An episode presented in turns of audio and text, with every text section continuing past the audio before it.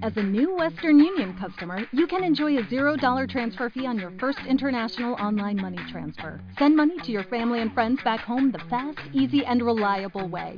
Visit westernunion.com or download our app today to get started, and your first transfer fee is on us. FX gains apply, not available for credit cards and transfers to Cuba. Services offered by Western Union Financial Services Inc. and MLS 906983 or Western Union International Services LLC and MLS 906985.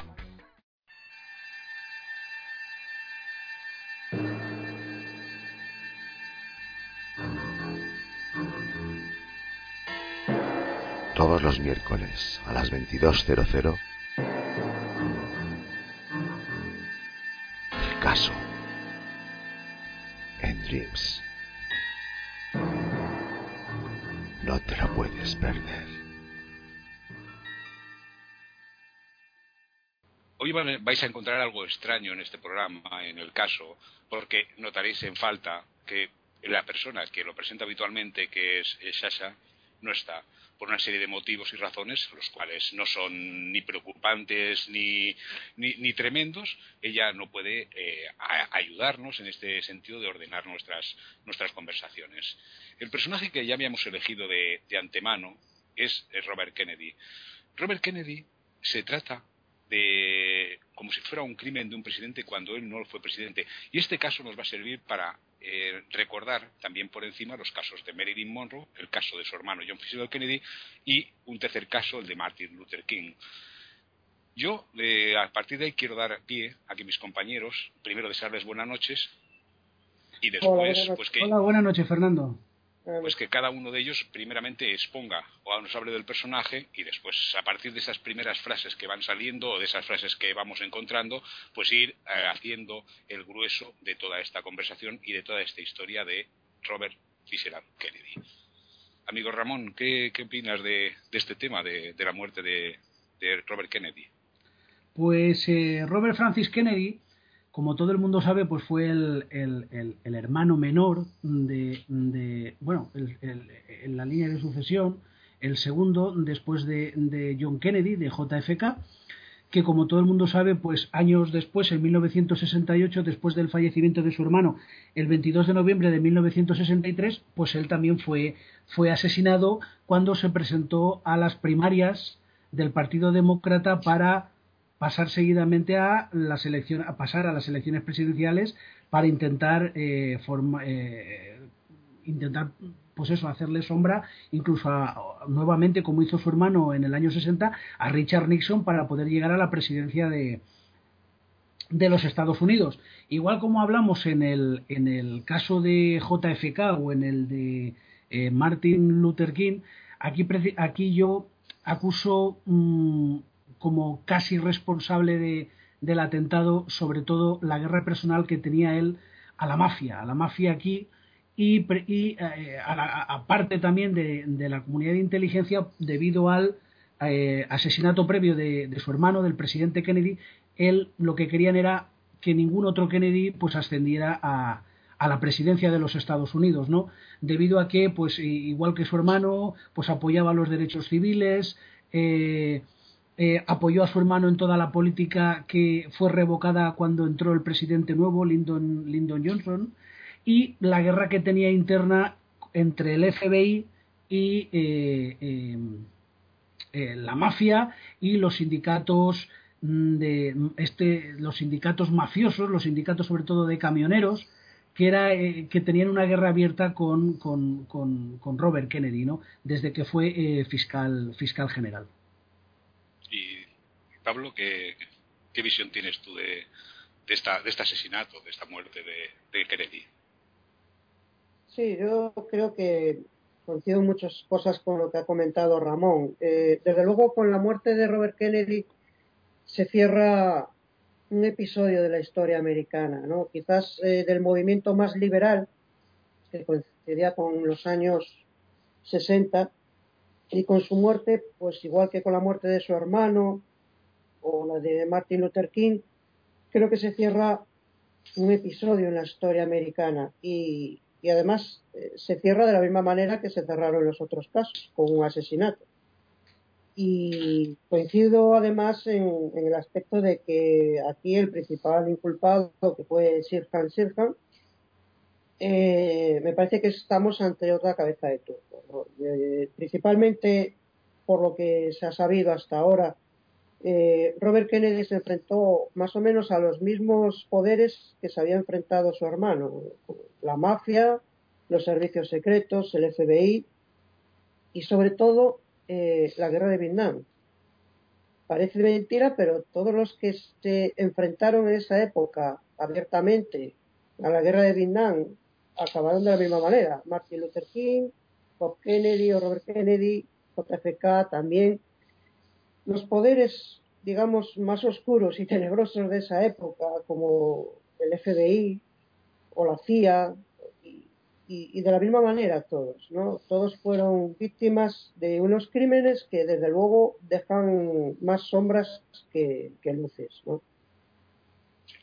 Yo lo que sí he estado leyendo, o había leído antiguamente, es que, Robert Kennedy es el primer teórico de la conspiración, de la conspiración sobre la muerte de John Fitzgerald Kennedy. Es el primero que decide investigar e incluso se salta eh, la Comisión Warren y la, y la Comisión Warren y también al Garrison se lo salta porque no pasa ningún tipo de datos a ellos. Él es un convencido creo que a partir de, la muerte de, su hermano, él monta una cruzada personal y particular contra todos esos estamentos. Ahí recrudece mucho más el ataque, eh, sobre todo a, lo que es eh, los estamentos de, la guerra de Vietnam y más que nada al FBI. Al FBI y también a la CIA, porque la CIA hay un momento en que él la quiere quitar. Él quiere hacer la proposición para que la CIA quede. Es, eh, para mí, mucho más directo lo que hace contra la mafia él piensa, yo considero que Robert Kennedy eh, siempre piensa que ha sido la mafia la que ha matado a su hermano, aparte ayudada por todos esos organismos, porque eh, le han buscado como una cabeza de turco, eh, le han buscado de que mataban a, su hermano, a John Fitzgerald Kennedy, para asustarle a él. Porque, como habéis comentado, estaba ahí contra el sindicato de camioneros, el importantísimo sindicato de, camioneros que, dirigía Jim Hoffa, los de Amster, que Jimmy Hoffa también es otro personaje muy curioso, que también desaparece y todavía incluso lo están buscando. Eh, no saben dónde está enterrado o si está muerto o cómo ha desaparecido. Es ese personaje que a través de la historia eh, es una gran de las dudas. Es casi como el tesoro de Gengis Khan o, lo que contienen las pirámides. Jim Hoffa actualmente se están haciendo una serie de excavaciones y está gastando el gobierno una serie de millones en buscar dónde está enterrado y cómo fue la muerte de Jimmy Hoffa. Eh, aquí me gustaría que nos adentráramos, después iremos por pasos, si os parece, por, la CIA, el FBI y, sobre la guerra Vietnam, en, esa lucha que él mantiene contra, la mafia, contra la mafia eh, que en Estados Unidos la niega incluso Hoover. Hoover dice que, en Estados Unidos no hay ningún tipo de mafia. ¿Qué, opináis sobre, esa lucha entre, lo que es, eh, lo que es el poder que era el caso, en este caso, que tenía tanto John Fitzgerald Kennedy como Robert Kennedy desde, su ministerio, siendo fiscal general del Estado, que era como un ministerio español. Interior. ¿Qué opina Ramón? de ah. esta lucha contra la mafia. Sí, aquí yo, mm, eh, el fiscal general Robert Kennedy se encuentra a lo largo de todos estos años, está claro que mientras, mientras vivía su hermano, al, al, al, porque JFK siempre decía que cuando quería hacer algo deprisa y que alguien le dijera la verdad, siempre, mm, siempre decía que para eso tenía a su hermano a su lado, ¿no?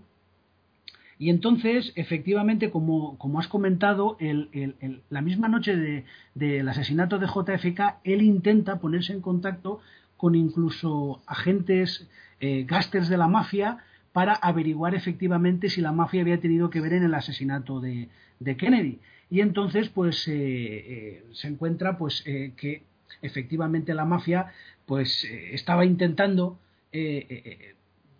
cancelarle a él mediante uno de los motivos o, la razón por la cual la mafia podía podía ayudar a todo el complejo militar industrial que hablamos en el otro programa a eliminar a su hermano porque también tenían ese, ese motivo, ¿no? ese trozo de tarta que también les convenía a ellos para, para, para justificarlo. ¿no? Y aquí, eh, pues Robert Kennedy se encuentra un poquito en dos frentes. Se encuentra con que eh, la mafia la combate desde que, él, desde que es fiscal, fiscal general de una forma muy, incluso en público y todo, de una forma muy abierta, en juicios contra conocidos gásters, como Sam Giancana, que era el líder de la mafia de, de Chicago, que, que, él era sospechoso de haber estado implicado en el asesinato del presidente, uno de tantos, ¿no? Eh, eh, contra Jimmy Hoffa, que era el mafioso este que dirigía este sindicato de camioneros muy conocido en los años 60, y luego, mm, como comentamos también en el otro programa, la mafia, una parte de la mafia también tiene mucha relación con la CIA y con el gobierno estadounidense. Entonces, eh, esta parte de la mafia fue la que también, junto con la CIA, tuvo que ponerse de acuerdo o comentaron ahí para hacer una especie de complot para intentar derrocar a Fidel Castro.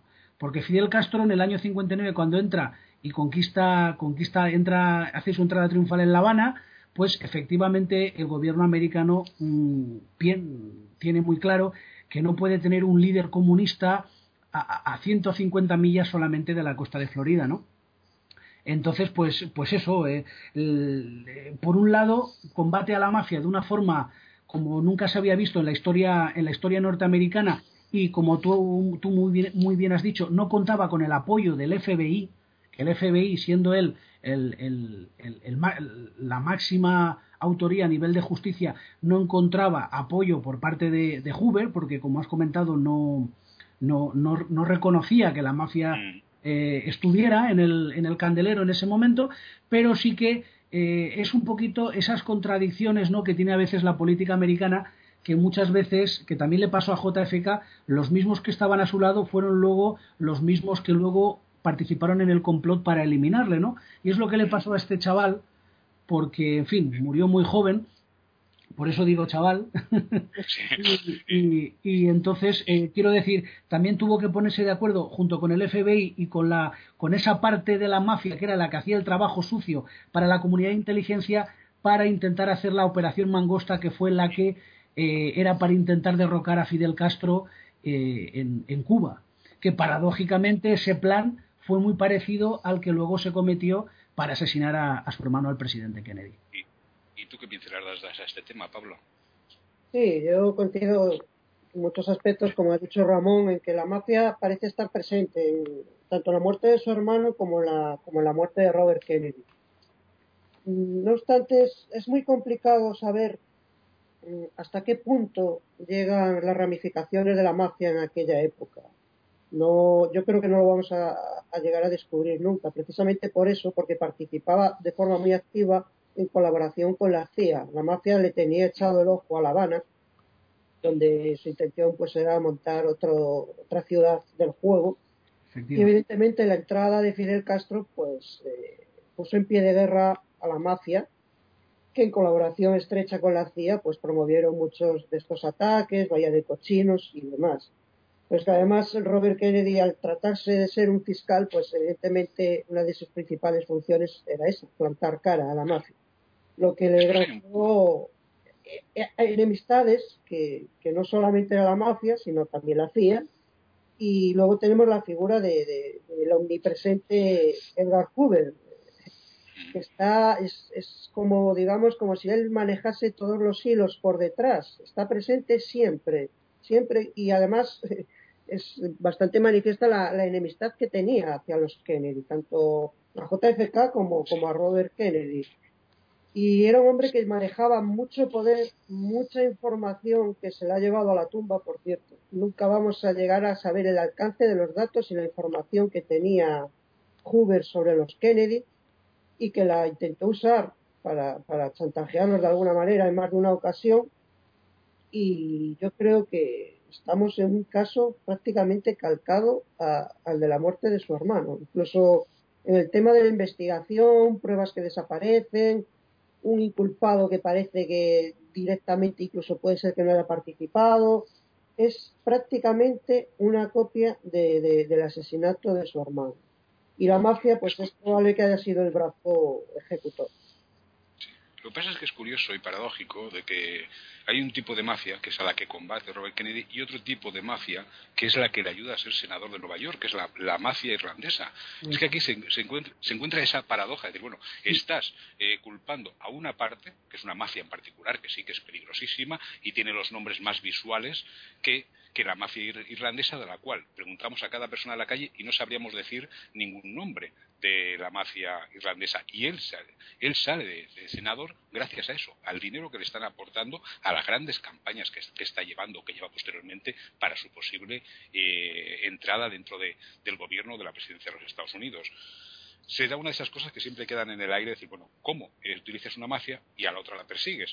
O sea que ahí quedaba también muy, muy diluido eh, vamos a ir al, típico punto, al punto de, la guerra Vietnam, en el cual vamos a confrontar que, es uno de los problemas más importantes que, tiene tanto Robert Kennedy, que, ocasiona su muerte, como posiblemente la muerte de, Robert Kennedy. ¿Qué opináis que cómo hubiera sido la guerra del Vietnam si hubiera terminado si hubiera salido el presidente Robert Kennedy? Era una continuación Robert Kennedy a la política de, perdona, sí, Robert Kennedy era una prolongación a la política de John Fisher Kennedy o había algún punto que, los diferenciaba? No, yo, yo estoy seguro, él era un poquito el heredero del legado de su hermano, ¿no? Entonces, mm, la historia lo va diciendo, lo va dictando según pasan todas esas décadas. Y efectivamente, mm, por eso mm, ya, aunque eh, al tercer hermano Ted, que si recordáis en el otro programa comentamos que efectivamente la administración Kennedy a principios de los años 60 había planeado todo detrás del padre de ellos, eh, Robert Patrick, que era pues una persona que en el pasado había también pertenecido a la mafia y había hecho pues eh, una, una, pequeña fortuna con el licor y tal. Y él lo que lo único que quería era colocar a los hijos en, en los puestos de mayor responsabilidad de la administración de, de Estados Unidos y asegurarse como mínimo tres mandatos. ¿Vale? Uno para cada hijo, o sea, dos para, para John, dos para Bobby y dos para Ted. Y mm, querían, pues eso, cambiar efectivamente con su, su, política, la política de, de Camelot, ¿no? Como la, como la bautizaron, querían efectivamente cambiar el ritmo de la historia americana y enfrentarse al sistema y, pues eso, eh, pasar a la historia como ese, ese, esa familia de revolucionarios que, que cambiarían la historia de los Estados Unidos que efectivamente el sistema no les dejó. No les dejó. Y, eso, y, efectivamente, como estoy totalmente de acuerdo con Pablo cuando comenta que mm, todo tiene relación y todo aquel que va en contra del sistema o en contra de la seguridad nacional, como dicen ellos, porque al fin y al cabo eh, el tema de las guerras, el tema de los, de los enfrentamientos, todo es dinero y para ellos el dinero es seguridad nacional y entonces todo aquel que se enfrenta a eso y quiere y, como líder mundial o como país del como, como primera potencia mundial si no imponen la paz a los demás pues no si ellos pretendían llegar a los conflictos con soluciones negociadas intentar en lo posible guerras y eso pues era lo que el sistema no estaba dispuesto a, a consentir. Esa es la realmente lo que te da lo que te da la, la, pista de que, de que en estos pocos años estos tres contando también a aparte de aparte de a ellos dos a los dos hermanos también al líder de los derechos civiles como hemos comentado era muy casual que eh, en, en, en, un promedio de ocho años, pues los tres líderes del momento que efectivamente querían cambiar para mejor el sistema político de Estados Unidos perecieran eh, en, tres magnicidios totalmente eh, extraños, envueltos en la polémica y en el misterio, por tres asesinos solitarios que ni sabían ellos qué hacían allí. Porque el sujeto este que dispara a Robert Kennedy, que parece que está el caso un poco más claro porque lo detienen allí in situ, el famoso... Si te parece, eso lo tratamos ya al final. Y, ahí desglosamos un poquito todo ese, todo ese crimen. Un poco vamos a hacernos eh, la situación de, la persona o del personaje. Eh, ya hemos visto que, que, combate a la mafia, aunque a, su vez está eh, filtreando con, con, otra mafia, en particular la irlandesa. Hemos visto también que la guerra de Vietnam al menos hasta ahora que hemos hablado tú y yo, es, es, un desencadenante muy importante en ese posible asesinato, en ese magnicidio.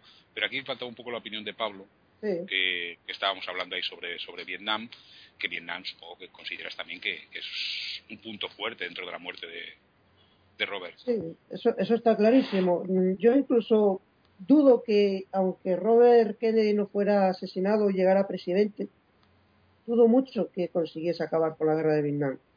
Porque mm. eh, es tan fuerte los bloques que están detrás de esa guerra. La gente tiene que entender que los Estados Unidos en aquella época, la guerra de Vietnam no era solamente una cuestión de principios de lucha contra el comunismo, sino un gran negocio. Un negocio que movía miles de millones de dólares. La industria militar es uno de los pilares fundamentales de la economía de los Estados Unidos. Por consiguiente, los enemigos que te puedes granjear si te enfrentas contra toda esa maquinaria son inmensos.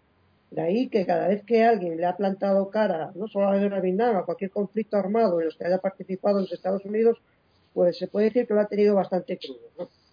Y en este caso, pues además se suma el hecho de que era la lucha contra el comunismo, que ya sabemos cómo son los norteamericanos de aquella época en cuestión de, de la lucha contra el comunismo.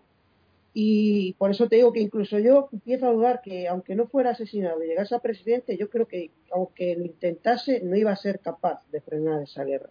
De hecho, esa guerra acabó frenándose por sí misma, prácticamente. Se vino abajo porque no contaba con ningún apoyo de la población civil norteamericana de aquella época. Era una guerra completamente y totalmente incomprendida. De ahí, pues, muchos traumas que tuvieron los soldados al regresar, que por un lado les vendían como que estaban luchando contra el comunismo, que eran una especie de héroes y cuando llegaban a su país se sentían totalmente rechazados, insultados, discriminados, no lo entendían y eso pues creó pues, situaciones realmente muy graves a nivel psicológico para muchos. y, supongo que cuando, cuando descubre Estados Unidos que ya ha tomado el poder mundial, se aparta de allí porque ya no, no, le genera más beneficios. Aquella guerra, tanto económicos, ya no le estaba generando eh, lo mismo que cuando estaban vendiendo a todos los lados. Ya después se buscó otros escenarios en los cuales podía vender ese mismo tipo de armamento sin ellos estar involucrados. Eso le enseña, según mi punto de vista, a que eh, tiene que hacer las guerras sin estar dentro de las guerras. Ahí es donde lo prueban, porque en ningún momento ellos tardan muchísimo en decir que, están en la guerra de Vietnam. Cuando habían estado allí, estaban aposentados en, en, Vietnam, y entonces ahí es cuando descubren de que una guerra la pueden hacer desde lejos y casi sin mandar personas.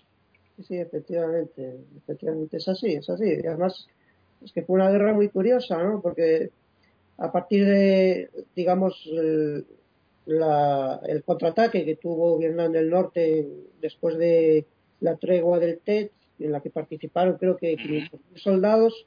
Estados Unidos fue cuando empezó a plantearse de, vamos a ver, esta guerra no la vamos a ganar.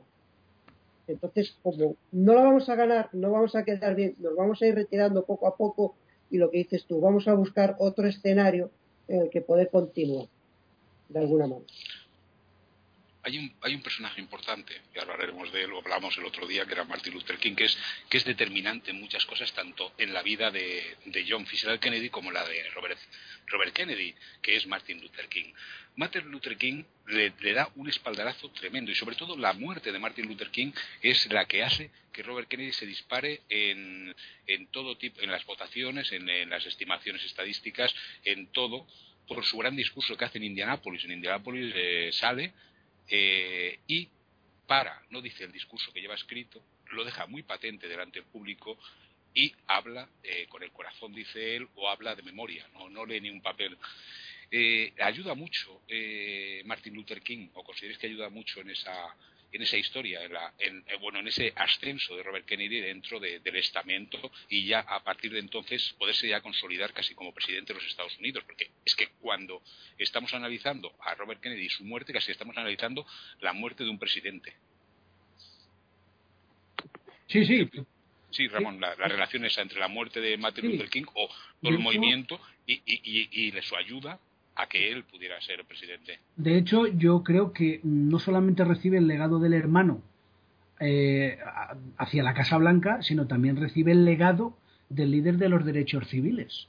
Entonces se queda él solo como, como el, como el, el heredero de, de, los dos de estos dos líderes, líderes políticos que han sido que han sido asesinados aunque Martin Luther King fue asesinado en abril y Robert Kennedy en junio fue prácticamente en ese mismo año, con dos meses de diferencia, fue muy breve, Pero sí, lo que comentabas tú, él eh, allí en Indianápolis, en vez de coger y hacer el discurso, eh, da las condolencias a todos los seguidores de Martin Luther King y él como, como, como, como apoyo hacia el líder de los derechos civiles y, da, las condolencias, incluso informa él la noche de, de, de, su asesinato de que efectivamente ha fallecido eh, Martin Luther King y entonces pues un poco como que recoge pues a todos los seguidores del, líder de los derechos civiles, siendo una política que él abogada, abogaba también, aparte de toda la política que quería de su hermano, porque el pueblo americano ya estaba metido en Vietnam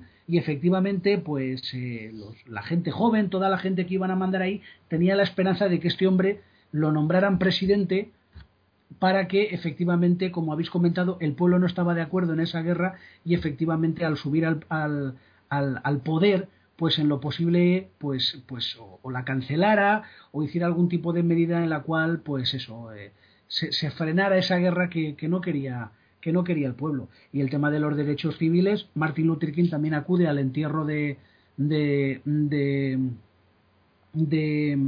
de, ya lo diré de, no, claro, por supuesto, aparte del de su hermano, que él se queda como heredero un poco del legado de Camelot de Martin Luther King, también ah. acude a su entierro. Ah, y entonces, por eso digo que como que, que el único que queda después de los dos primeros asesinatos es él, y entonces él tiene que recibir, acoger tanto a la familia de su hermano y a todos los seguidores de su hermano, como a todos los seguidores de Martin Luther King, las dos causas. ¿Vale? Tanto de la política de Camelot como de los derechos civiles, que él estaba de acuerdo en ellos. Entonces el pueblo americano tenía la esperanza en este chaval de que intentara cambiar pues los años venideros que iban a venir porque él también con el nuevo presidente con Lyndon Johnson tampoco se lleva muy bien eh, prácticamente eran como como dos perros enfurecidos dentro de la Casa Blanca muchas veces y entonces tanto eh, el FBI como Lyndon B. Johnson el FBI por el mandato de Hoover lo veían como que era la única persona que quedaba y que era hostil en ese momento de, agitación, ¿no? Lo acusaban de que estaba agitando, los dos líderes políticos, estaba agitando las aguas y que eso no interesaba a la política americana de, ese momento. ¿Y, ¿Y, tú, Pablo, qué, ves en esa relación entre Martin Luther King y, y Bob Kennedy? Sí, como contaba Ramón, eh, Robert Kennedy reconoce un poco, o sea, perdón, recoge un poco el testigo que había dejado su hermano en lo que es la lucha a favor de los derechos civiles, pero es que además al sumarse el hecho del asesinato de Martin Luther King, independientemente de que como persona Robert Kennedy pues le tenía cierto aprecio, eso es evidente, eh, como político eh, es evidente que era un trampolín que tenía que aprovechar, desde luego, y lo aprovechó. Y además, pues se suma el hecho de que después de la muerte de Martin Luther King, las revueltas sociales que existieron en aquella época, de alguna manera hacía obligatorio como político a, plantar cara a esa situación y tratar de, reconducir todo el caos que se había creado en aquella época a raíz del asesinato de Martin Luther King. Así que, de, alguna manera, la muerte de Martin Luther King, desde luego, benefició eh, a Robert Kennedy a la hora de, conseguir los votos que, le iban a poner en la carrera política para luchar con Nixon para, la presidencia. Yo creo que si la muerte de Martin Luther King mm, hubiese tenido muchos menos votos de los que consiguió, pero él supo, aprovechar muy bien la situación y, supo, y supo aprovechar el momento, ¿no? Y, y, desde luego recogió muy bien el testigo de su hermano en la lucha a favor de los derechos civiles. Ahora que hablamos de los derechos civiles, es, sabido sus viajes importantes que hizo a, bueno, a, Sudáfrica, a, Sudáfrica y tanto y América Latina. Eh, bueno, va a Brasil, Brasil tiene un impacto muy fuerte, sobre todo tiene en Perú, en el Perú de, de Balaunde, ahí tiene un golpe tremendo Robert Kennedy que ve la miseria, se le acercan, le tocan e incluso le insultan como imperialista y es donde él un poco tiene esa, esa caída de San Pablo del camino de Damasco, entonces él es cuando, cuando casi ve la luz o los, o los biógrafos hablan de que ve la luz en esos viajes que hace a América del, Sur y a Sudáfrica.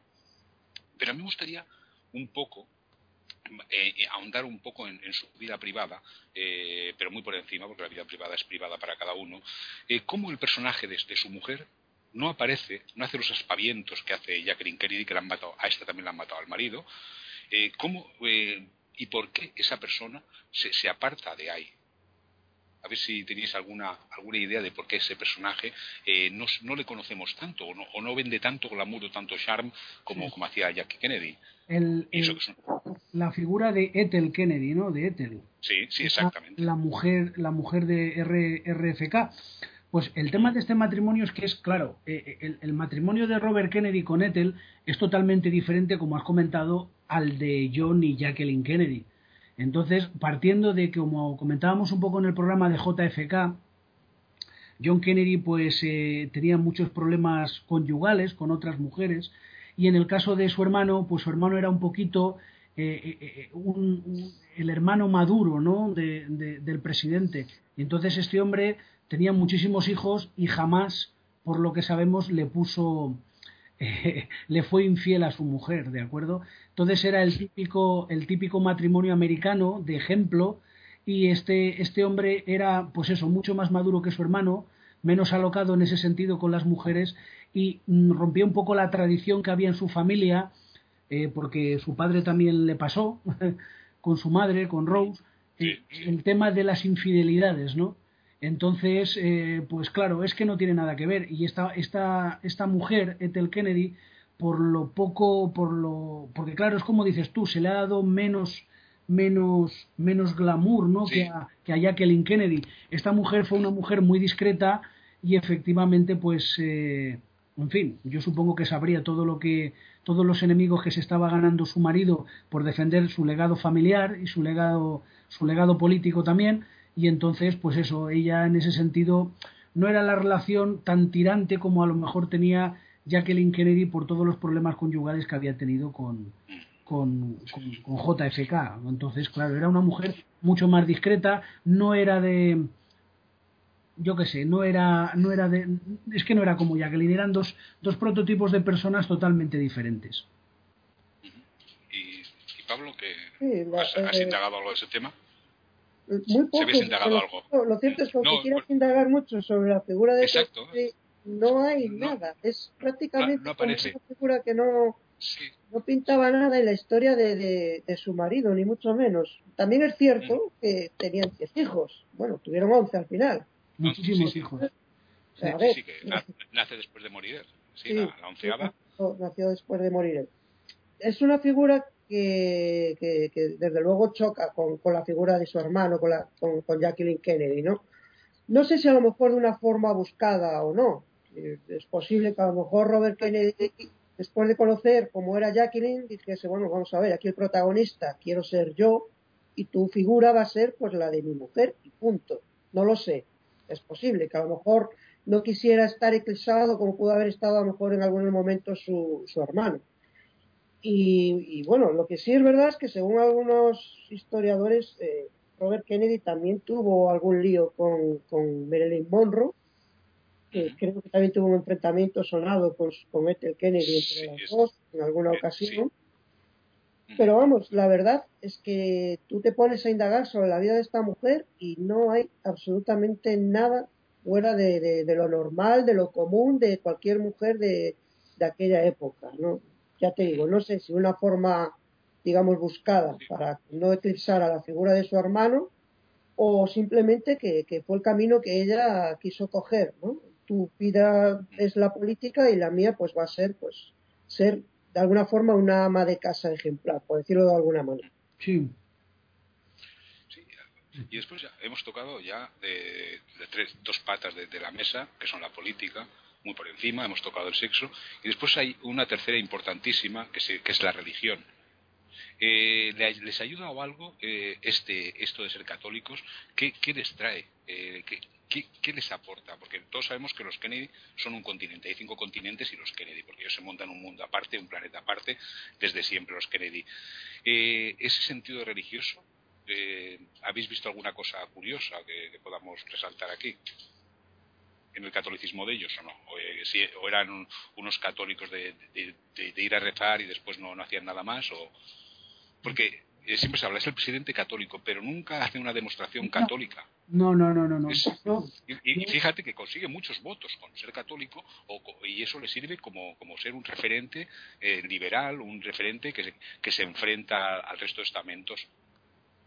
Pero nunca han hecho ningún ademán de, catolicismo. Yo, siempre considero que en, en ese aspecto la, la que demostraba más más, más, más afer, el, estar más aferrada por, por la religión fue eh, la, la, madre de ellos, Rose, la esposa de, de Joe, de Joe Kennedy, por debido a todas las desgracias mm, que había tenido, había a todos los hijos que había perdido o que, o que tenía enfermos. Y entonces esa mujer era un poquito la más religiosa debido a todo a todos los problemas que tuvo a lo largo de, su vida y fue una mujer que murió la madre de ellos murió murió muy mayor con noventa y pico años casi. Ellos decían que ni la enfermedad había conseguido doblegar a la, a la matriarca de los Kennedy no y entonces, pues efectivamente así fue. Y esta mujer es la que veía un poco yo más religiosa debido a, todas las desgracias que tuvo y en la cual no le quedaba más remedio que creer porque, pues eso, debido a toda, toda la escalada de desgracias que han tenido a lo largo de la historia los, todos sus hijos, los Kennedy, uno detrás de otro. Eso es lo... Porque... Ah, sí, el presidente tampoco, bueno, iba a los actos, iba a misa los domingos y tal y cual, pero como has comentado tú, no se les ve ninguna escena ni ha quedado para la historia ninguna imagen así de, de, de, religión ni de ni de practicante, no, no, no. Y, mira que, que, se recalca eso, ¿no? El, sí, presidente católico, pero, sí, pero no. queda muy diluido. No, yo creo que fue, un poco la, herencia de los padres, nada más. No, creo yo lo, que comentáis, ¿no? Eh, a ver, evidentemente en los Estados Unidos, pues la profesión religiosa, religiosa no es, el catolicismo no es la primera ni mucho menos. Mm, yo creo que ningún mandatario de los Estados Unidos se ha hecho el abanderado en el sentido de una religión u otra, porque no creo que fuese algo beneficioso en una carrera política en un país en el que hay multitud de, de religiones, no como aquí, en España, desde luego. Y en cuanto a la figura del catolicismo, la familia de los Kennedy, pues sí, desde luego es una familia católica bastante creyente, eso, eso queda de manifiesto, como comentó Ramón, con sus padres, y, también en sus matrimonios, ¿no? Bueno, recordar que tuvo 11 hijos, ¿no? Estaba bastante clara cuál era su postura en, el catolicismo. Y yo creo que, hombre, también le pudo abrir algunas puertas, eh, como habías mencionado tú, Fernando, en relación con la mafia. La mafia está claro que tiene unas raíces católicas muy importantes y la mafia irlandesa concretamente.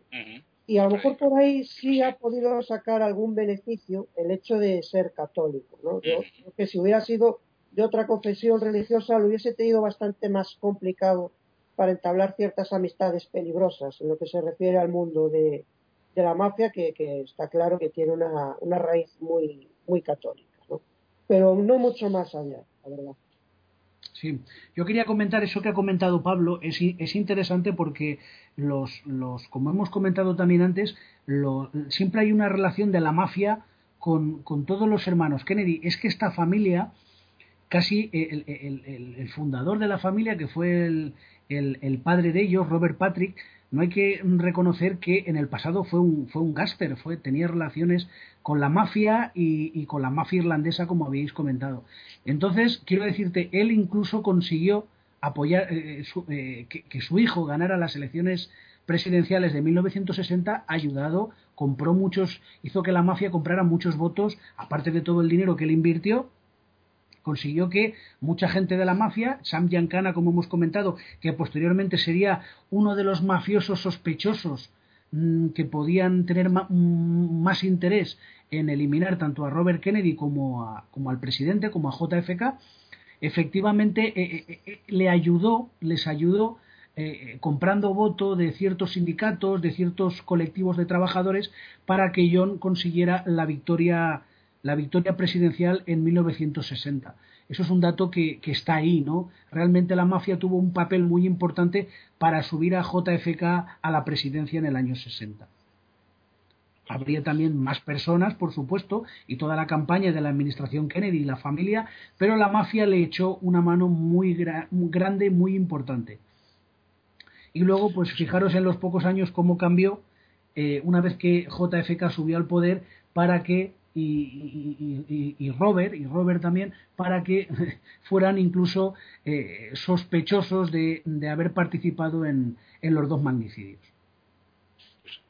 Ahora vamos a llegar al punto culminante del caso. Ya llevaremos unos 40 minutos más o menos así eh, con, vosotros y vamos a llegar al punto culminante que es la muerte. La muerte de toda persona es el hecho desencadenante y el que da sentido a toda una vida. Yo voy a recordar una frase de Camus, eh, que repetía, eh, Robert Kennedy era, su favorita, que decía, me gustaría ser capaz de amar a mi país y aún así seguir amando la justicia.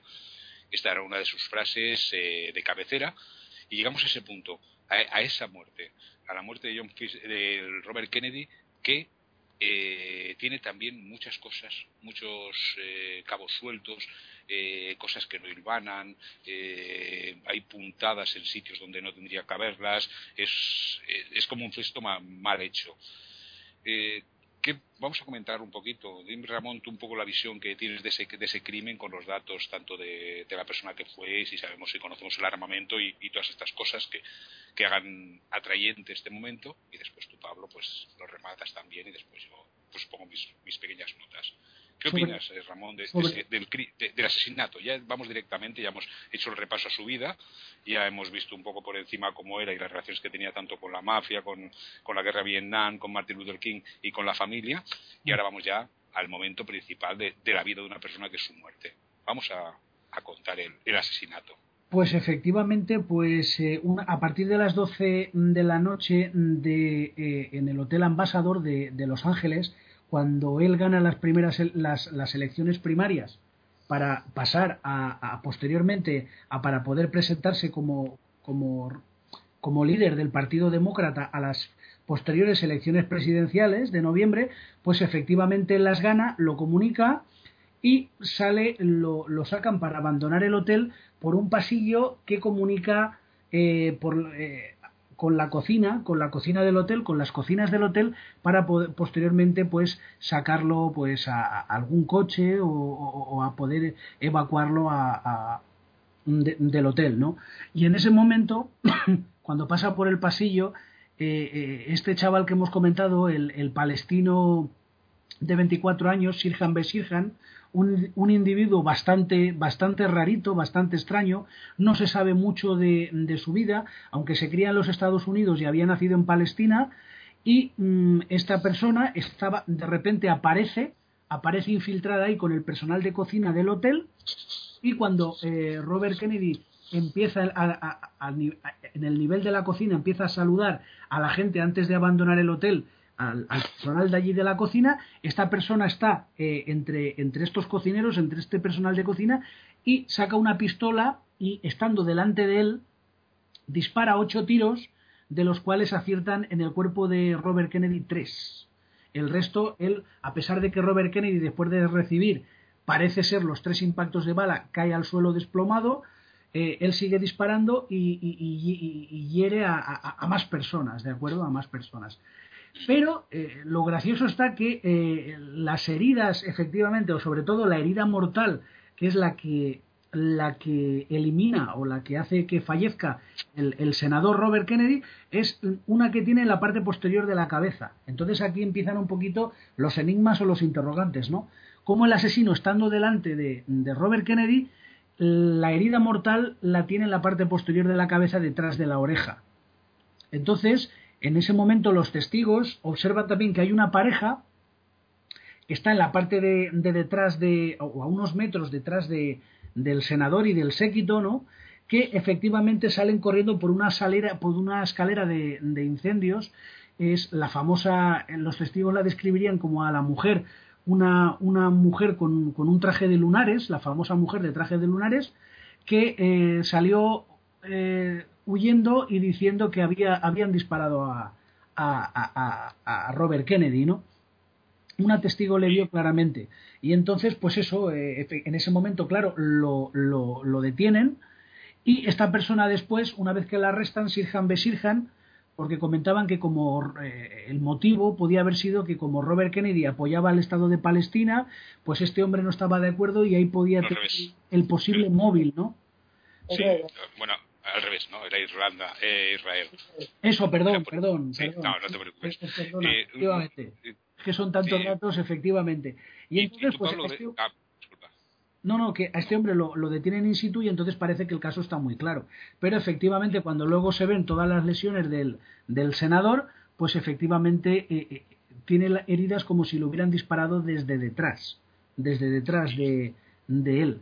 Entonces, pues claro, incluso se llegaron a encontrar balas en los marcos de la puerta y en otros sitios de allí de, de, la cocina y también fueron heridas otras personas. Entonces se ve que en medio de todo ese caos, realmente eh, esta pareja que parece ser que fueron los auténticos tiradores o ejecutores son los que efectivamente salieron y nadie pudo nadie pudo eh, arrestarles posteriormente ni detenerles. Porque efectivamente se, se, se, puso en marcha un dispositivo de búsqueda pero estas personas casualmente nunca se encontraron. Y tú Pablo que ves algún dato extraño alguna cosa curiosa que digas bueno pues esto me, me induce más a que no es Sirhan Sirhan o Sirhan Besirhan que, que, otras personas otro grupo hay muchos datos contradictorios en la investigación. El primer personaje, que es el personaje de Sirhan, el, principal imputado, eh, llama, lo que más me llama a mí la atención a la hora de cometer el crimen, bueno, los momentos posteriores a la hora de cometer el crimen, es el hecho de que, a pesar de que para reducirlo intervinieron, no sé si entre cinco o ocho personas, Estamos hablando de un individuo que creo que tenía una estatura metro setenta, setenta y dos, con débil. Pues entre 5 y 8 personas trataron de reducirlo y él fue capaz de escaparse, coger de nuevo el arma e intentar de nuevo abrir fuego. Esto que nos demuestra que esta persona, desde luego, o estaba bajo los efectos de algún tipo de droga o un estado mental que no es muy normal. ¿No? Estamos hablando que las personas que protegían en aquella época a Kennedy eran dos exatletas y un exagente del FBI, ¿no? Gente con una comprensión bastante fuerte y que ellos mismos se sorprendieron de, no ser capaces de, reducirlo, ¿no? ¿En qué estado mental se encontrabas? Pues eh, hay dos teorías. Una, que podéis estar bajo los efectos de algún tipo de droga o incluso bajo hipnosis. Eh, los investigadores llamaron la atención que en el momento de su detención tenía las pupilas muy dilatadas, ¿no? lo cual ya nos da a entender que hay, hay algo extraño. Incluso a posteriori, un psicólogo que actuó en su defensa eh, bajo y llegó a la conclusión de que Sirhan eh, hipnotizado en numerosas ocasiones dada la gran facilidad con la que era capaz de hipnotizarlo. Llegó a esa conclusión de que esta persona ya había estado en procesos de hipnosis. Yo creo que era el candidato perfecto para inculparlo por el asesinato. Se trató, de hecho, la investigación se volcó directamente sobre su figura y sobre el hecho de, su nacionalidad, ¿no? de que era palestino, de que coincidía que además eh, la época en la que se cometió el crimen, creo que era el aniversario de la Guerra de los Seis Días, que había ganado Israel, el hecho de que decían de que si se encontraron entre sus pertenencias en ese momento un recorte de prensa en la que Robert Kennedy daba su apoyo con cazas de combate a, Israel, todo apuntaba a que era un crimen de índole, digamos, más o menos política o vengativa por parte de este personaje eh, reivindicando un poco la labor de Palestina, a pesar de que, de que era católico. Hay que recordar que no estamos hablando de un musulmán, ¿eh? era católico. Y por otro lado, encontramos que después, eh, a posteriori de la investigación del grupo especial que se creó para este caso en la Policía de, California, la investigación paralela que hizo el FBI llegó a la conclusión de que allí habían aparecido más impactos de bala, creo que hasta un total de entre 11 o 13 impactos de bala, cuando el revólver con el que se cometió el crimen era un revólver de calibre 22 que solo tenía capacidad para 8 cartuchos. Eso es. Exacto. Con lo cual, sobran balas. Sí, sí. Porque además es curioso. A posteriori desaparecen los lugares en los que habían impactado esas balas, que eran los marcos de unas puertas, que fueron recogidos para la investigación, nunca más se supo de ellos. ¿no? Sí. Es, es, curioso. Porque de hecho, empezó, todos esos documentos eh, eh, salieron a la luz 18 años después del crimen. O sea, todo eso salió a la luz muchos años después de, del, crimen. Entonces, claro, es como dice, como dice Pablo, ahí eh, la, policía de Los Ángeles, en ese sentido, era la que creo que fue la, la de, o la de California la que investigó el caso. Eh, hubo ocultó información hasta 18 años después de, del, del, del, del, magnicidio, vamos. Sí. A mí lo que me sorprende, eh, igual estoy confundido, tampoco tengo tanto conocimiento de armas, que, que en un país que se puede comprar lo que quieras, puedes comprar hasta un bazooka, utilice el calibre 22, que el calibre 22 es un arma no fiable en mucha distancia, te tienes que acercar mucho a la persona. Eh, lo comentamos, recuerdo en el primer caso, cuando hablamos de los marqueses de Urquijo, que son matados con, eh, con un calibre 22. O sea, ¿cómo es que usa una, una pistola de, de, esa, de esa poca fiabilidad cuando vas, eh, como si fuera una, una amateur? De hecho, este revólver hasta es un poquito como, como un sello de la mafia también, ¿no? Porque es un arma que utiliza mucho la mafia. Sí, sí. El calibre 22 no se caracteriza precisamente por su capacidad de detención, ¿vale? Es un, recibes un impacto en calibre 22 y o te dan en una zona, digamos, vital, un órgano vital, o si no, evidentemente es muy complicado que tú consigas matar a una persona con este calibre. Pero sí es verdad que era el arma favorita de la mafia, bueno, porque la mafia ejecutaba a la gente con un tiro en la nuca con este calibre, ¿vale? Es un, es un cartucho que tiene una gran capacidad de penetración por la velocidad pero no capacidad de detención, con lo cual sí llama la atención que si tu intención es la de cometer un crimen, pues te asegures que el arma que vas a usar sea el arma idónea y desde luego el calibre 22 no lo es. No lo es. Pero bueno, este es uno de los, de los momentos que me de las cosas que me sorprenden de ahí. Después, eh, bueno, era conocida de, que Robert Kennedy no es una persona que se preocupe excesivamente de, su vigilancia. Tú lo hablabas, eran dos atletas, no eran unas personas eh, preparadas al 100% para eso. Eh, de, todo lo que John Fisher Kennedy vigilaba o intentaba vigilar sobre protección, él lo dejaba más bien, más bien al aire. incluso cuando, cuando comentaba que tienen a Sirhan, eh, hay gente allí que tiene que acercarse para decir que no lo linchen porque no quiere, para impedir que no se convierta en un nuevo Oswald. Quieren que, que declare, que, que viva. Eh, hay gente que le protege en aquel momento. Y después hay un personaje muy curioso, que seguramente habréis leído de él, que es Eugene César, que era el vigilante jurado era un vigilante jurado que estaba allí, que eh, hay gente que dice que le ha visto desenfundar el arma, resulta que, que ha podido ser el que hace los disparos, y ese arma nunca se analiza, le creen sus palabras que dice, no, no, yo no la he sacado. No hay ningún tipo de investigación con este hombre que tenía una clarísima ideología racista. No sé si habéis oído algún, a este personaje de que, que aparece aquí en esa escena del crimen. Sí, sí, aparecía en el crimen y lo curioso es lo que dices tú, que eh, las únicas personas que en el lugar de del crimen portaban armas eran él y Sirhan. Por lo menos que la gente pudiera haber visto. Y sin embargo, ni se le recogió el arma, ni se hizo una prueba balística para comprobar si alguno de los impactos correspondía con el arma, porque es curioso que las pruebas balísticas que se efectuaron en aquella época tampoco pudieron determinar que el revólver de Sirhan fuese el autor del crimen no casaban las balas, ¿vale? Puede ser que a lo mejor en aquella época las pruebas balísticas no tuviesen la eficacia que tienen hoy, pero bueno, es un hecho que queda ahí. Y pasó lo mismo exactamente con la muerte de su hermano. Tampoco coincidían las balas con el arma. y, sin embargo, perdona que te haga una interrupción, aquí he cometido un error, he cometido el error de llamarle César cuando realmente el nombre del vigilante jurado también quedó oculto. Me había confundido aquí porque me había mezclado los nombres con, con el tipo de arma que llevaba, la Tain eh, Eugene César. para una, un poco para, para pedir disculpas porque si la gente dirá, bueno, estos están inventando la historia, sino simplemente para matizarlo. ¿eh? Eh, ese vigilante jurado existe y ese vigilante jurado no se le estudia el arma, disculpa. ¿eh?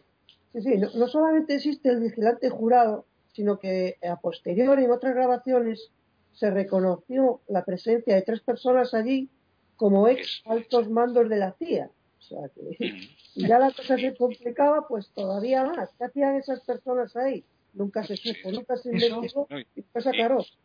Eso si me permitís, si me permitís destacar en el... a, ti te, exacto, te iba a decir Ramón también aparte de lo que haga su comentario, que nos expliques también eso de la, de la, pareja de lunares o de la chica del vestido lunares, que me ha parecido muy curioso.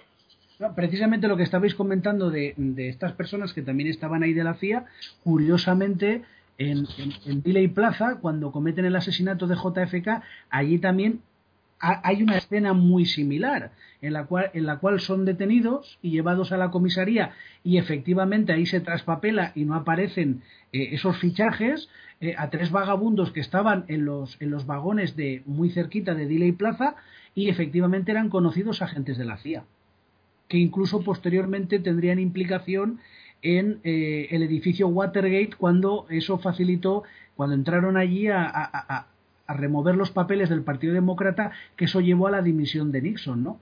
O sea, quiero decirte, son dos escenarios muy, muy similares. Y efectivamente también había gente que con el tiempo se vio que había gente allí fotografiada en la escena que pasaba desapercibido, que eran efectivamente mandos de la CIA. Por lo tanto, yo también creo que... ¿Cómo? Que digo que además de esa muerte tenemos muchísimas fotografías que está casi en la prensa encima claro, claro. Pasa del personaje. Son, fotografías que han salido muchos años después de estos de estos magnicidios, ¿no?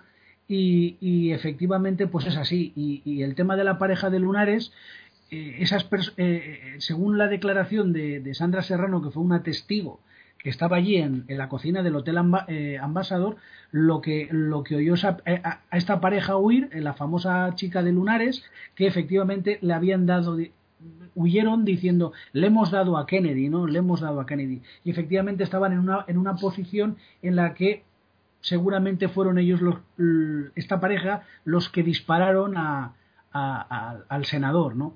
Que efectivamente pues, pues es así, porque nunca se volvió a saber de ellos, la policía los buscó y no los pudo encontrar. Qué casualidad. Todo queda muy en interrogante como en el anterior, en los anteriores casos, efectivamente. No sé si hay algo más que, queréis añadir. comentar de lo que hablamos de la pareja, la famosa pareja esta de la chica de Lunares, eh, la testigo Sandra Serrano, que es la que vio como salían apresuradamente de la escena del crimen diciendo esa famosa frase, le hemos matado, le hemos matado, y que aquí hemos matado a Kennedy. Eh, un sargento que tomó declaración en ese momento, eh, también tomó declaración a otro matrimonio mayor, que también dijeron haber visto a esa pareja cómo se, se salían apresuradamente de la escena del crimen. Pero es que además, la gente lo puede buscar si quiere en internet y lo encontrarán, hay una grabación de, que, realiza la policía de California a, Sandra Serrano, a la testigo, en la que le obligan a desdecirse de su declaración de que había visto a esta pareja. Efectivamente, sí, eso es. Eso está grabado y se hizo público. En la que el policía le insiste a, Sandra y dice, no, no quiero que me digas que ellos salieron de la acción del crimen y dijeron que lo habían matado, no puedes decir eso. Y ella insistía, pero si es que es lo que yo oí, que no, que no pudiste escuchar eso. Tergiversaron totalmente su declaración y está grabado y además se hizo público, ¿no? Y nadie jamás investigó a esta pareja. Como pasó, eh, eh, una cosa parecida también pasó en el asesinato de, del presidente. Pasó efectivamente, como veis, hay muchas, muchas escenas similares y muchas conexiones. El modo de tapar los dos casos es muy similar. Lo que pasa es que uno es el carisma del asesinato de un presidente y el otro es de un senador. Está claro que el nivel político es diferente, pero tienen muchísimas conexiones tanto en la realización del magnicidio como los hechos para ocultar la verdad. Y efectivamente es así. Tienen más cosas en común de lo que, de lo que nos imaginamos. No sé si, queréis añadir alguna cosa más al programa de que se haya quedado por ahí, que digáis, pues es interesante yo creo que podríamos estar una hora más todavía hablando de, sí, claro. el, tiempo, el, tema está que el, asesinato de, de, Robert Kennedy eh, como hemos comentado, todas estas investigaciones y estas pocas pruebas eh, eh, empezaron a emitirse 18 años después de él y efectivamente el Comité de la Cámara sobre Asesinatos nunca llegó a investigar este magnicidio a pesar de todas las lagunas que llevaba así como el de, el de JFK sí que lo investigaron, aunque luego a la larga tampoco llegó a nada, este ni siquiera se esforzaron en intentar investigarlo ni en abrir el caso para nada. Pues, pues yo quería cerrar el programa eh, con una imagen, una imagen que tengo muy metida en la cabeza cuando la leí me quedé, me quedé sorprendido y es de Juan Romero. Juan Romero era un ayudante camarero que estaba allí cuando ocurre el tiroteo, que lo que hace es sacarse un rosario que lleva, se lo coloca en las manos del moribundo Robert Kennedy y le oye que dice sus dos últimas palabras, que fueron Jack, Jack. se acuerda de él, se acuerda de él porque también me voy a remitir a una frase del casi que sería casi al principio que eh, decía Robert Kennedy que creía que irían a por mí, pero no a por el presidente. Él nunca creyó de que no fuera él al que iban destinada, al que tenían que matar desde el principio. También porque estaba muy, él se dedica a la política, no, a la política se dedica porque casi su hermano le obliga porque él no tenía ninguna ninguna idea política o de, hacer carrera política aparte de llegar a esa a esa judicatura de, fiscal mm. general. Sí. Sí, eh, JFK lo que pasa es que quiere blindarse con la ayuda del hermano. Eh, aparte de que efectivamente el padre también estaba detrás del nombramiento como fiscal general del hijo pequeño, John también quiere mm, a su hermano en la Casa Blanca, o lo quiere para que controle el de la justicia eh, y, un, asunto interesante era evitar en lo posible que se, se, demostrara o se pudiera acusar a John de fraude electoral en las elecciones presidenciales. Eso también está ahí, eso está ahí. y efectivamente, ¿cómo? ¿Cómo? Es un, que no dejan de ser un clan. Ellos son un clan. Efectivamente. Ellos eh, montan eh, su, su, mafia particular. Sea mejor que la otra, pero, pero, pero, los Kennedy montan su mafia. Después ya pues viene apornado todo por muchas cosas, pero que, simplemente es, un poder a margen del poder. Efectivamente, ellos ya nacen de, de, la mafia, como, como, aquel que dice, debido a, al padre, a Joseph Patrick, y efectivamente, eh, después de que, de que la mafia les ayuda eh, en, una primera instancia, luego deciden eh, ser solos e incluso pasar por encima de ella, ¿no? Pasar por encima del sistema. Entonces eso es lo que efectivamente no estuvieron dispuestos a tolerar. Eh, el tema está que, los sectores políticos americanos de aquel momento se encargaron de subir a una persona y luego al poco tiempo eliminarla. Y efectivamente así a lo largo de la historia se ha visto. Y mm, después todos los Kennedy que han pretendido ascender a, la Casa Blanca han sido apartados incluso antes de empezar eh, sus prometedoras carreras políticas. Porque con el hijo de JFK, John John, qué casualidad que cuando iba a dedicarse a, a, una prometedora carrera política que ya se había cansado de ser un playboy y de dedicarse a negocios y a, cosas de, la prensa rosa y todo eso, justamente fallece, qué casualidad, en un accidente. A lo mejor es casualidad, pero claro, cuando empezamos a hablar, terminamos a hablar de casualidad y empezamos a hablar de, de trama, ¿no? Entonces es muy poco probable que los haya mirado un tuerto a toda la familia. Entonces, quiero decir que algunos sí, algunos evidentemente han muerto de accidente, que han sido presenciados, eso está clarísimo. Pero los que han muerto en extrañas circunstancias, no va a dar la casualidad que una familia que tiene muchos miembros, el 75% van a morir todos de circunstancias extrañas. ¡Qué casualidad! Es la famosa maldición de los Kennedy, se ha hecho tan famosa. Efectivamente, dicen que fue una gitana la que maldijo por cuatro generaciones a, la estirpe de los. Mm. Entonces, pues pero efectivamente, como has comentado tú, ellos se hacen un pequeño mini gobierno dentro del, normal, eh, ellos aprenden de, los anteriores y luego deciden incluso enfrentarse a los anteriores y poner su, propia dinastía eh, personal eh, al frente de la política de la primera potencia mundial y eso es lo que el sistema pues no les. Yo estoy seguro que incluso por seguridad nacional los causantes de todos estos asesinatos vieron que era como un deber, un deber de, patriotismo, de seguridad nacional, el tener que eliminar a, a estos hermanos, porque veían que, eso no se podía tolerar, que no podía ser así. Pues, nada, pues vamos a tener que terminar porque ya llevamos una hora y un poquito más, entonces ya, ya toca porque si no después la gente también los oyentes dicen bueno ya es que esto es mucho eh, yo como siempre, pues he estado disfrutando en este programa, espero que vosotros también. Hoy me he permanecido un poco más callado porque tener que hacer medianamente el papel de moderador con mi, con mi gran, con el gran problema que eso me ha deparado, pues no, no, no, no me ha ayudado a, tener una conversación más fluida. Pero he descubierto cosas, cosas muy interesantes que, desconocía de lo que habéis dicho y nada, y agradeceros pues que sigamos haciendo este programa juntos. Gracias a ti también. Igualmente, muchas gracias y hasta, y hasta el próximo programa. Encantado de estar aquí. El, próximo programa, para que ya vayamos todos, tanto los oyentes como nosotros, eh, preparándonos, eh, habíamos decidido que sería el de Che Guevara. El Che Guevara, que es un, un personaje bastante poliédrico, con muchas curiosidades dentro de su vida, eh, con muchas lagunas también y, también con unas zonas muy, muy oscuras, muy oscuras que intentaremos eh, destapar por aquí. Si os parece bien, el próximo programa lo dedicamos a, al Che Guevara. Muy bien. Perfecto. ¿Vale? Perfecto. Perfecto. Pues nada, pues los tres lo que hacemos es desear una, un feliz día y una feliz semana a nuestros oyentes y que, y que estén aquí también el próximo, el próximo miércoles. Muy bien. Esperamos. Buenas noches. Feliz Buenas noches. Buenas noches. Feliz semana. ¿Te preocupas por tu familia? Entonces, ¿por qué darles solo huevos ordinarios cuando pueden disfrutar de lo mejor? Eggland's Best, los únicos huevos con ese delicioso sabor fresco de granja, además de la mejor nutrición, como 6 veces más vitamina D, 10 veces más vitamina E y 25% menos de grasa saturada que los huevos regulares, además de muchos otros nutrientes importantes. Así que, dales los mejores huevos. Eggland's Best, mejor sabor, mejor nutrición, mejores huevos.